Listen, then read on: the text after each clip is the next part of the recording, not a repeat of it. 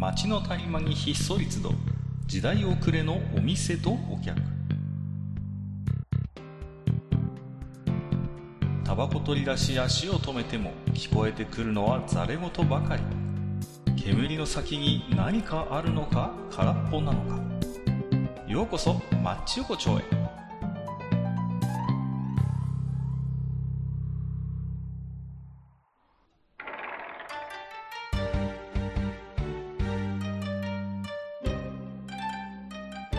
ゆい大将、まだやってる？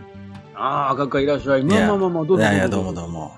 いやね、だいぶあの、閣下のとこも環境変わったっていうことでね、うちの店もちょっと環境を変えようかと思って、あ、そうなの？イメチェンするのこの店も。いやー、ちょっと椅子を一個くらい増やした方がいいのかな。それ、それはイメチェンって言わないんだよ、それは普通に。椅子が一個増えたくないいじゃん。やいやいや。まあまあ、そんなわけでもう梅雨になってきたわけじゃない。ね、閣下。まあね、関東も梅雨入り宣言ありましたけそろそろ梅雨入りなんじゃなど。かろうかっていう話が来たから、はいはいはいまあ、うんこのね、今日の時点では。そうですね。ね皆さんが聞いてる時点ではちょっとわかんないですけれども。はいはいははい。なわけやけども、なんていうのかな、あのーまあ、こういうちょっとね、あの、うっとうしい時期に入ってきたところでそろそろというところなんだけども、えっとね、今日は何味がいいかな、カッカは？い。出たな、この最初に。こう、たまにあるんだよな、このパターン。今日、今日はね、あの、今日は通、普通のね、あの、普通の、普通のテイストの、あの、まあ、定食みたいなのが一個あって、はい。もう、もうい、もう一個は、ちょっとあの、だいぶ押し入れの奥にいて、あ、久しぶりに見たな、こいつ、みたいな感じのやつ。痛い痛いみたいな。そうそうそう。あ、あ、あそう、あ、あ、みたいな感じの気持ちになるはい味。ちょっと今日はね、まあ、いろいろね、最近新しいことが続いて、はい、はい、疲れちゃったんで、ちょっとじゃあその、押し入れの奥から、引っ張り出してもらっていいですか？その懐かしいやつをわ。かりました。じゃあね、まあちょっと引っ張り出すところで、あの、まあ、あの、なんですか、最近はなんかやったらやったら、やったらやったらと、真っていう字をつけたがるじゃん。いろんな、なんかコンテンツ。まあまあまあまあ。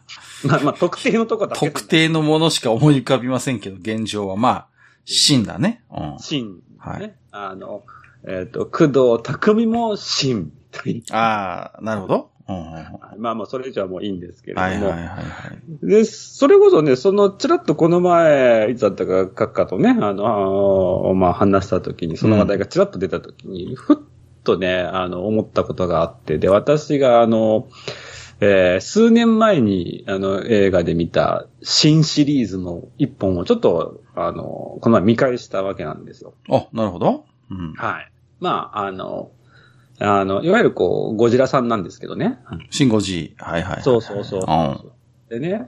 で、僕ね、あれ3回見てるんですわ、シンゴジラね。あはいはい。なるほど。はいはい。でね、見れば見るほどね、なんかね、あの、こうあれだよ、あの、あの、いわゆるこう、なん考察的なもんじゃなくって、あーっていうのがちょっと出てきてたんですよ。うん、なるほどで。それをちょっと久しぶりに思い出したんですね。4回目、この前、えー、アマゾンプライムで見たときにね。ずいぶん見てるね、シンゴジラ。そうね、あの、やっぱね、1回目、2回は超面白いわーっていう感じでやっぱ見に行ったわけですようんうんね。そこはまあ、あの、感覚としてはわかるじゃないですか。まあ、で、2回目の後半、2回目見終わって、あ、面白かったけど、なんかちょっと面白いだけの気分じゃないな、みたいな感じだったわけなんですよ、2回目がね。だんだんなんかそういう感情がで、なんか3回目など、なんかちょっとムズムズするものが増えてくるっていう。そうそう。で、まあ、それとりあえずほっといておいて、押し入れの中に直しておいたんですわ。あで、この前ちょっと、あそういえばーって思って、ちょっと4回目を見たら、ああ、うん、ってなっちゃったっていうところなんですけど、ね。あ、そう。うん。うん。で、まあ、僕はね、割とこう、まあちょっと最近は全然見る、ちょっといろいろ忙しくて全然見れてないんだけど、映画もさ、あの、まあ映画好きな方なんだけれども、あの、僕ね、ここの前そのシンゴジラ見て思ったわけ。うんシンゴジラってさ、あれ、結局さ、何がやりたかったのかなってなんか いやいやいや。何がやりたかったって、でもほら、話としては別にシンプルじゃないですか。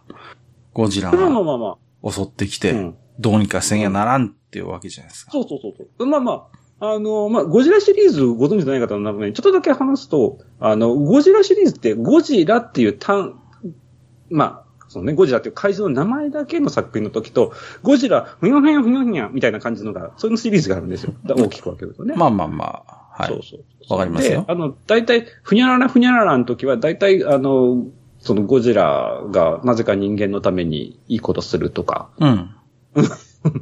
まあ、大体そんな感じになる。まあ、そうねい。わゆるこう、うんゴジラ、ふにゃららふにゃららは、どっちかというと、まあ、キッズ向けのコンテンツかなっていうところがちょっとあって、あまあ、だからそのヒーローとしての、ゴジラみたいなものが、まあ、一連のね、こう、シリーズの中ではありましたよね。そうですね。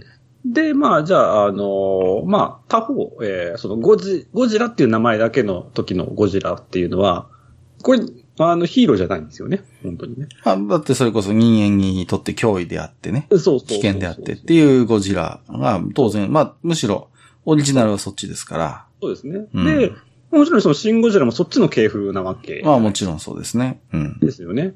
で、このシン・ゴジラさんさ、もう明らか、こう、ファーストのゴジラさんを意識してるっていうのは、もちろんもうもう別にここで言う人じゃないような話だけど、うん。うん。もうそれはもう全然そうじゃん？ぶっちゃけね。まあそうですね。そうそう。けどね、なんか、なんだろうね、なんか、ファーストを意識してる割には、なんか、ファーストのなんか一番こう、なんていうの、こう、コアというか、ピュアな部分っていうか、うんそういうところを結構無視してるんじゃないかなっていうふうにちょっとこの前思っちゃった。うーん。そう。うん。ほら、ちょっとなんかカビ臭い話やろ。い やいやいやいや。まあでもさ、うんその、まあ原作というかオリジナルのゴジラっていうのはやっぱりほら、原子力っていうことがさ、一つこう、あるわけじゃないですか。であ、まあまあ、そこもちょっとね、ニュアンスとして入ってくるそう。で、正直、まあこの現代においては、その、原子力とか放射能みたいな話ってちょっとこうタブー視されてる部分があって、まあ、シンゴジでも言及はされてるけど、うんあまり深掘りはしなかったじゃないですか。あまあ、そうですね。まあ、そこは、時代的なものもあるのかもしれないね。そうそうそう。やっぱ震災を経てっていうところがあるのでうん。ん。だから、そういうところでそのオリジナルのゴジラの思想性みたいなそのうん。ものって、まあ正直そういう放射能的な部分の観点からは正直深掘れないようにしか作れなかったんじゃないのかなと個人的には思ってはいますけどね。ああ、なるほどね。いや、僕はね、ちょっとそ、まあそこはまあそんな感じなんだろうな、ぐらいで、まあ今でも思ってるんだけど、なんていうのかな。な何がなんかあれかっていうと、なんていうのかな、あのー、なんていうのかな、あの、うーんとね、うまく言えないんだけど、ほら、あの、シン・ゴジラのゴジラって、まあちょっと言い方を変えると修羅だったわけじゃないですか。そうですね。うん。ですね。まさにね。で、まさにそうでしょ？うんで、えーっと、じゃあ、翻ってその、ファーストのゴジラも、やっぱり修羅だったのかなって思って考えると、うん。この修羅、修羅問題解決をちゃんとしてるのが初代ゴジラだったと思うんですよね。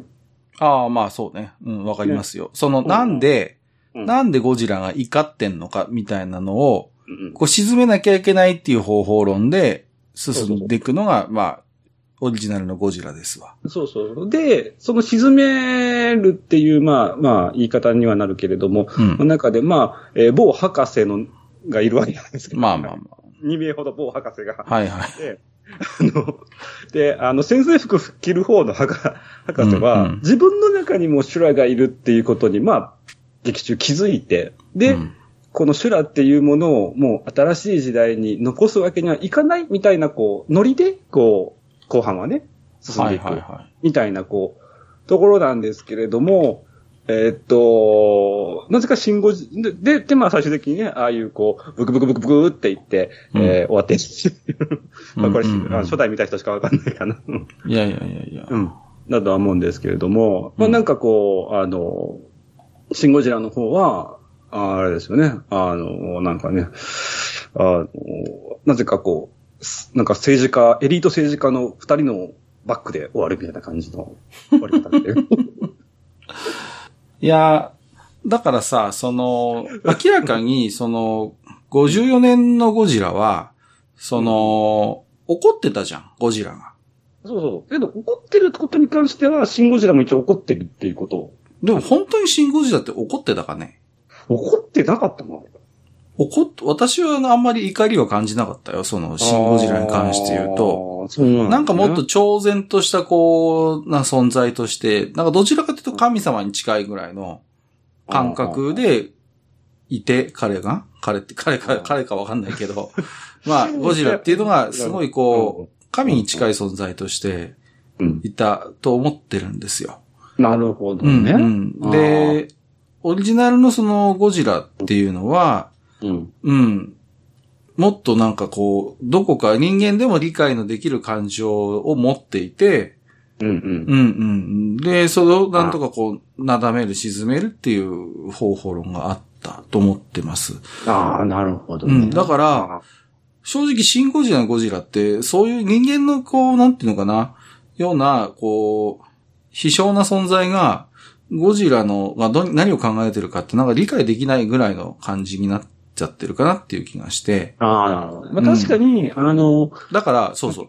シン・ゴジラのゴジラって、だから他の怪獣と戦うっていうそうシーンが想像できないわけよ。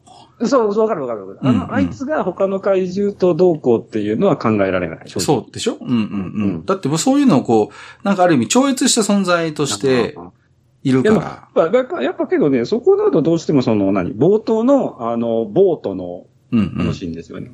うん。うん。やっぱ、あそこがやっぱし、僕はやっぱし結構、あの、まあ、あの映画の中では、まあ、ね、一つ重要なシーンでもあるので、やっぱり。あの、宮沢賢治のね、あの、うんうん春と修羅っていう、こう、うんうん一瞬映るんですよね。うん。そうですね、一瞬だけどうん。そうそうそうそで、明らかにこう自殺をしたんじゃなかろうかというような、う。うんうん。うんあの描写があるっていう。そうですね。そうそうそうそう。だから、あやっぱそこには何かしらのこう、その、まあ、まあね、まあ、ここでもうネタバラ、ネタバレもなんもないんだけど、うんうんうん。いいんじゃないですか？そうそうそうそう。だから、やっぱ何かしらのこう人間のい、人、まあ人間なのかわかんないけれども、何かしらのこう怒りっていうようなものが、どこかしらゴジラのその DNA というか、まあ、シンゴジラのね、ものね、うん、にあるように感じさせる作りには見えた、見えたんですよ、僕はね。うん見ててね。で、けど、確かにそう、言われてみたら、あのゴジラのいでたちって何か怒りっていうよりもなんか、どっちかっていうとこう、その、なんなんか生物臭がしないよね。確かにね。いや、だから神の、神の怒りみたいな感じなんですよ。その、ううんん。私、あのその生物的な、こう、生命みたいなものをあんまり感じさせなかったじゃないですか。そうですうんうんね。うん。うん、まあ、あの、翻ってその、オリジナルの、えー、初代のゴジラさんの、あの、えー、電車を、に噛みつくシーンなんかはもうんあの、えー、あ、そっか、閣下のところでこれ言ってもダメだわ。なんですか？昔ね、あの、せんべいをね、カリって噛みながら、あの、いかにも、あの、わんぱく坊主が、あの、ちょっと不機嫌な顔して帰るっていう、そういう CM が昔、こっちの方で流れてたんです知らない知らない。い あったんですけど、その感じ、あの、なんていうんだろう。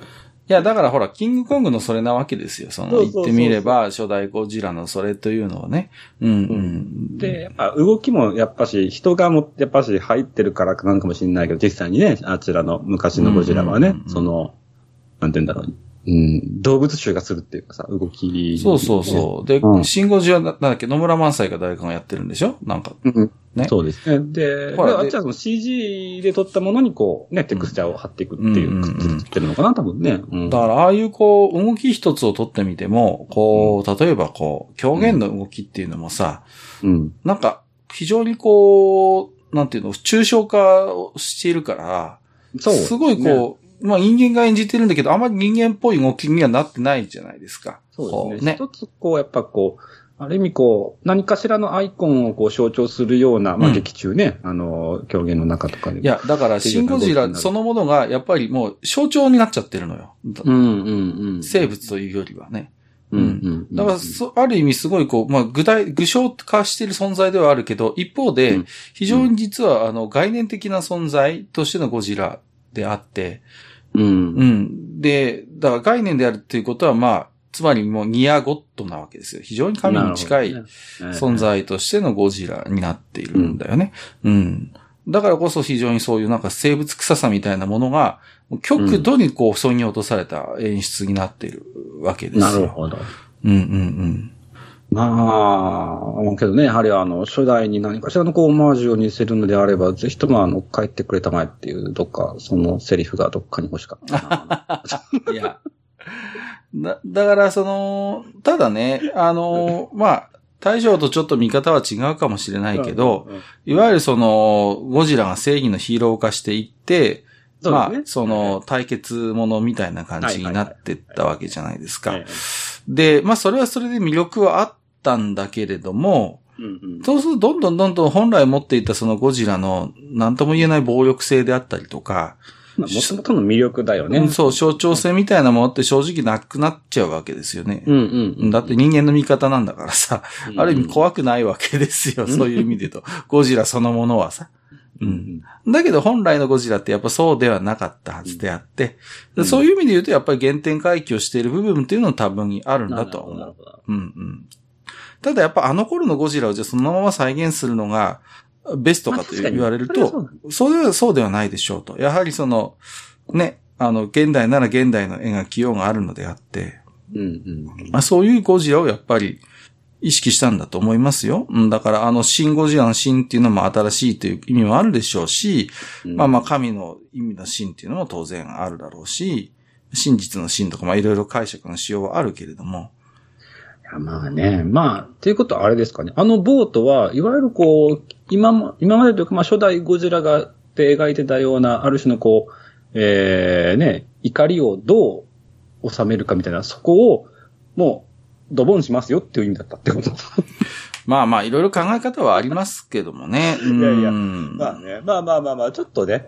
でもほら、明らかに最初のきっかけは、まあ、あの、それこそ博士の、そういう人為的なきっかけがあるわけじゃないですか。うん。だからでも、そのか、その彼自身がどうも死んで死んでしまって、消滅してしまっているという中にあって、もはや誰にもコントロールできない形になってるわけでしょ。うん。だから、最、あの、冒頭の描写が、あれが唯一人間がこう、干渉できた瞬間なんですよ、ゴジラにね。そうですね。うんうん。そこからもう最後の最後までもうなすすべなかったけど、なんとか最後にっていう終わり方をしていくわけですよ。うん、うん。で、うん、まあ、あの、今やってるシングルドラマンにしたってね。はいはいはい。そのちょっとどこか超然とした、こう、あまり人間臭さを感じさせないっていうところは正直共通してるなとは思ってるんですよ。ああ、なるほど、ね。うんうんうん。で、途中までは本当に、うん、敵か味方かわからないような状態であるし、うん、まあちょっとまだね、対象見てなかったらあんまりネタバレになるようなことは言わないようにするんですけど、やっぱね、そういうこうどこか抽象的なものとして描かれてるというところはね、共通してると思う。うん。うん。カラータイマーがないからね。うん。そうなのね。いやけどさ、ないんです。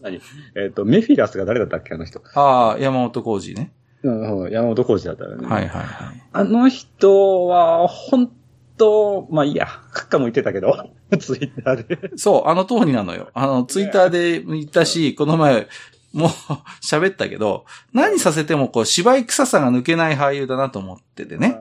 まあね。うんうん。で、それが逆にドンピシャだったっていうパターンですよ。まあメフィラスっていうところに。そうそうそうそう。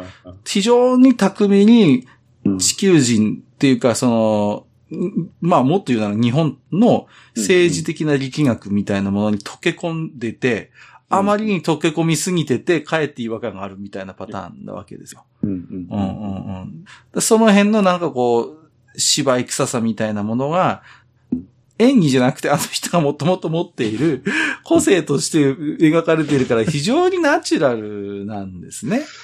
そうやね。あの人は確かにね、どのドラマ見てもそうだもんね。そう。どこが芝居臭さが抜けないじゃん。何させても、あの人は。うんうん、ね？そうそうそう。うん。だから、メフィラスにあのキャストを当てた人はね、素晴らしいなと思ってますけどね。うん。あまあね、なんかね、あの、特撮ものが本当になぜか、こう、ここ何年とね、ちょっとなんかリバイバルっていう形なのかもしんない。リバイバルでもちょっと違うのかな？わかんないけれども。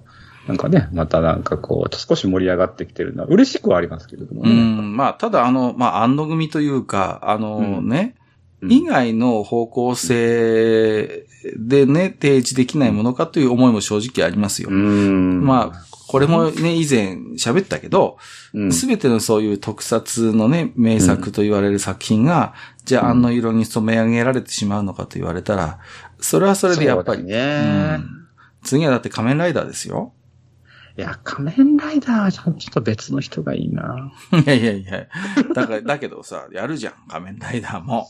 だから、そうやって、まあいいんですけど、うん。うん、あらゆるそういう特撮作品が、あの、あのチームにこう、うん染め上げられることのね、を手放しでは喜べない部分っていうのもまあ、わかるわかる。あります、正直ね。うん。なんか、まあ特に僕は結構仮面ライダーは割とね、どちらかというとウルトラマンより僕仮面ライダー派なんですよね。ああ、マスターと同じことを言いますね。あっちのマスターもそういうこと言うんだよね。おいやいや、わかりますよ。うん。正直、僕もウルトラマン世代ではなかったし。うんそうそうそう。いや、あの、今子供がむすごい夢中になっているのを見て、いや、かえって今、あウルトラマンの持っている、その、うん子供を引きつけるパワーはすごいなっていうのを、今、こう、再発見してるぐらいですから、うんうん正直自分自身の頃には正直あんまやってなかったしね、ウルトラマンシリーズって。うんうんうんうん。だから、あくまで、サブカルチャーの教養程度の経験しかなかったんですけど。そうですね。僕もほとんどこう、なんていうかな、まともにウルトラマンを見たっていう経験はほとんどないですね。そうそう。で、あの、うんほら、平成のウルトラマンが始まった時も正直もうウルトラマンに夢中になる年でもなかったしね。うんうんううん。ん。そういうことを考えると、うん。子供の頃経てないんですよ、このウルトラマン経験を。うん。そう、僕らの時はまだ、うん、ライダーやってたんだよね。だってそれこそ大将の頃ブラックとか、そうそうねブラックとかバリバリでしょ ?RX とかさ。ね。アレックスをさ、今考えると脱線だよ、あれ。脱線だけどかっこいいんだよな。いやけどな あーけどな、脱線だよ。ダセいけどな。であの、いや、でも、あの、ドラマを見せられたらもうね、まあまあね。うん、あの濃厚なさ僕。はね、ブラックと RX、まあ、あの、ね、あの、あの、ワンシーズン違いなんですけどね、ここね。はいはいはいはい。どっちかっていうと、僕ブラックです、間違い。ああ、無印ね。うん。そうです。なぜかっていうと、シャドウムーンが出るからです。ああ、なるほどね。そういう人でもちょっと多そうですね、でもなんかね。うん、結構いいかもしれない。もう、あの、何あのぐらいの年代であんな中肉臭いの見せられたら、それハマるわって話。まあまあ、もちろんそうですよね。ううん、うん。それは、すごいわかる。うん。まあ、RX 確かにね、ドラマ部分は良かったなとは確かに思いますけど、はいはいはいはい。はいねまあちょっともう、あの、特定の世代のしかわかんない話いやいやいやどんどんどんどん出てきてっていう。大将はこのタイミングでのゴジラを見返してるっていうのはね、なんかね、ぜひあれですよ、シン・ウルトラマンも見てくださいよ。うん。あのー、なかなかちょっと、あのー、私、なかなかこう、なかなかこう、うん、あれなんですけど、なんでだね。いや、まあ、まあ、ちょっと、いろいろ、本当にね、なかなかちょっと、あの、行きづらいところがありまして、映画館に。まあね。いや、わかりますよ。おおっしゃりたいことはね。うん。まあそうですね。うん。まあ、ガンダムもやってるじゃないですか。そうクルスドアンの島クルスドアンでしょ。なそう。なぜか。ね。なぜあれを持ってきて。いや、いや。な、まあね。いや、定期的にガンダムで稼がなきゃいけないんですよ。あの、何かしら。ああの、ねババンダイさんはね。そうそうそう。考えてみりゃでもさ、まあ我々みたいなこう、おじさんでサブカルチャーそれなりにええ、親しんだ人にとってみればさ、ええ。こんなこうハッピーな状況になるとは思ってなかったじゃないですか。そうですね。まあ、まあ考え方にもよりますけど、でもこの令和の世の中でね、ファーストのまたアアナザーエピソードをね、劇場で見られるなんて誰が夢思ってたでしょうかっていうさ、そう。ね、ことじゃないですか。ええ、で、それってやっぱりなんか我々がそれなりの年取ってきて、可処分所所得も増えてきて、お金を落とす世代になってきたっていうと絶対あると思うんですよ、ね。それはそうでしょう。ええ、だって、うるせえ奴らも今度またテレビでやるでしょ？あ、そうなんだ。そうなんだよ。うるせえ奴らまたやるんですよ。まあ、だけど、その、どうなんでしょうね。例えば今、あの、もっと若い方とかでね、こえう、それこそスパイキッズとか東京リベンジャーズを見てる人たちが、40代、50代になった時に、またやるだろうか。やるんだろうな。やるんやるんじゃないいで、そのところ70、80になった俺たちは、こう、昔なんかそういうもんあったな、みたいな感じで、こう、ふがふが言いながら、うん。その、おじいちゃん向けのガンダムとかゴジラ見てるのかもしれないけどね。そうですね。うん。そういう可能性はあるよ。おじい、おじいちゃん向けのガンダムって言ったらもう、あの、もうあれしか僕思い浮かばない。もうあの、なんか、あの、ザクに乗ったあのじいちゃんが出てくる、あれの、あの回しか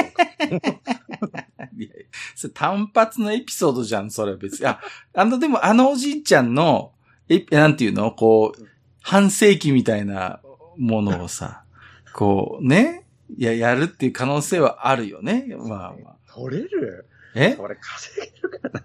それでこう、ほら、あの、あそこ、なぜあそこでこう、ね、あの、あそこの、こう、モビルスーツに乗るこことになったのかみたいなさ、こう、そういうのない、ないかな？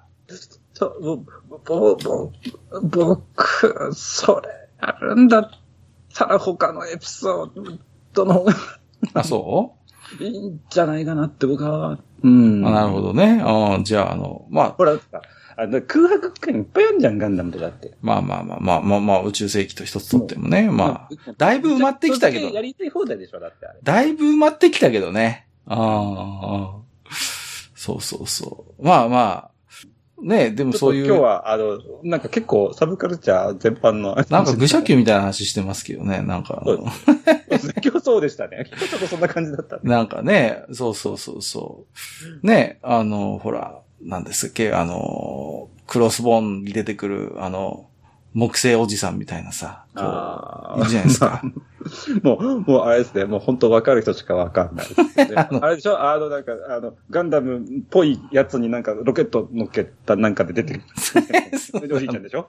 まあまあまあ、そうそう、まあ、いやいや、あの、ね、あの、若い、若い頃は、あの、それこそ、バリバリの、ブイブイ言わしてたあの人。ブイブイ言わしてたあの人ですよ。あのね、そうそうそう。が戻ってきてさ前コ。メディやってたあの人でしょ？そうそうそうそうそう。ね。最初ダブルゼータ見始めた時なんじゃこりゃって思ったんだからね。もうだってこれ大丈夫かな？主題歌がもうすでにオチだったもんね。後半から急にシリアスにギュイーンってこう、こう、すごい方向転換でしたけどね。まあまあ、その話はいいですよ、ちょっと今日はね。うんまあ、今日はそんなね、あの、大将の、ちょっとシンゴジラの違和感みたいなさ、話を。から、なんかこうね、うん令和、えっ、と、まあ、いわゆるこうね、アニメ特撮みたいな話になってまあまあ、そうですね。はい。まああの何ですかえ。ちょっとね、ここ数回、え 次回からまたね、ちょっとまた食べ物話をしましょう。こここちょちょっと今日はちょっといろんな意味、ね、あのーちょっとなんかあれだな、ちょ、ちょっとなんかあれだ。まあいいや。まあまあ、とりあえずあれだ。うん書いてくれたまえ。な あ、ゴジラじゃねえよ、俺は。まあいいや。えー、ということでね、えーありがとうございました。まあ、配信環境が変わるとね、こんなに番組の雰囲気が変わるのかということをね、ちょっと痛感しましたけども、だんだん、すいません。我々自身が慣れてくれば、もうちょっとこう、はい街らしく戻ってくるあれだったんですよ。もう一つのメニューは、あの、日清焼きそばの話だっあそう、次回次回、取っとこう。うん。僕はね、日清焼きそば評価してませんからね、言っとくけど。た。ああ、うんもうあれですね。もうそこはもう、まあちょっとじゃあまあ次回はもうあの、袋焼きそば会になるの確定です、ああ、もう、マルちゃんと日清の代理戦争をやろうじゃないですか。僕はもぼいや、僕はですね、あの、すみませんけれども、あの、まるちゃん日清に加えて、もう一人、あの、真のエースをちょっと、う、じゃあ、楽しみにしてますよ。じゃあ、そこも。はい。じゃあね、あの、今日はあの、このまま、えー帰ってね、えーちょっと、あの、シンゴジラの DVD でも借りて帰ろうかなと思いますのでね。はいいや。いや、いや、いや、そこはやっぱし、あの、ファーストを借りてもらっ て、ね。50 54年のああ、そうですか？わかりました帰ってくれたまえ。好きだな、そのセリフ。言いたいだけ。はい。じゃあ今日もね、じゃあ大将どうもありがとうございました。ありがとうございました。